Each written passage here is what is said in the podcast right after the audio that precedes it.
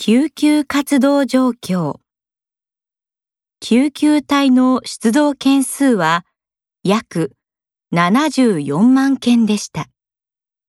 また、救急搬送された人のうち、医師により軽症で入院を要さないと判断された割合は約半数でした。救急安心センター事業シャープ。7119利用者アンケート。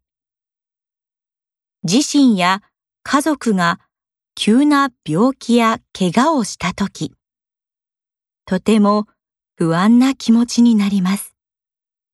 そんなとき、救急安心センター事業。シャープ。